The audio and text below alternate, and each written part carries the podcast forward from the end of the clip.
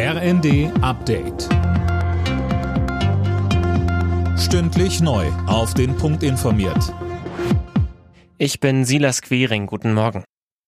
Neuer Dauerregen droht die Hochwasserlage in einigen Teilen Deutschlands wieder zu verschärfen. Vor allem in Thüringen, im Süden Sachsen-Anhalts und in Niedersachsen wird damit gerechnet, dass die Pegel wieder ansteigen. Viele Deiche sind inzwischen völlig aufgeweicht. Ob sie weiter standhalten, ist unklar.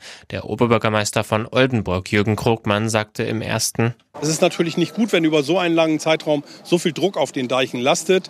Äh, deshalb versuchen wir auch so viel Wasser wie möglich äh, über die Schöpfwerke und über die Hunte äh, dann in die Weser und in die Nordsee loszuwerden. Das gelingt im Moment ganz gut.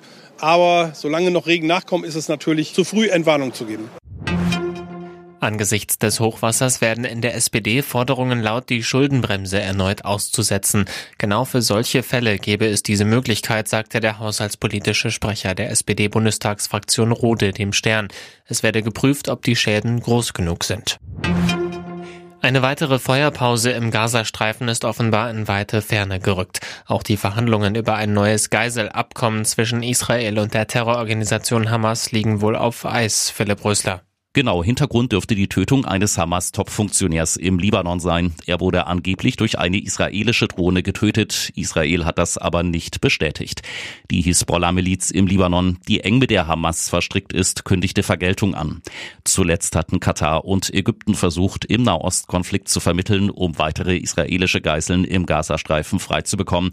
Ein solcher Deal ist jetzt offenbar erstmal vom Tisch. Bei der Darts-WM in London hat der erst 16-jährige Luke Littler das Finale erreicht. Der Engländer ist damit der jüngste Spieler der Geschichte in einem WM-Endspiel. Littler gewann sein Halbfinale gegen Landsmann Rob Cross. Im Finale heute Abend trifft er auf Topfavorit Luke Humphreys. Alle Nachrichten auf rnd.de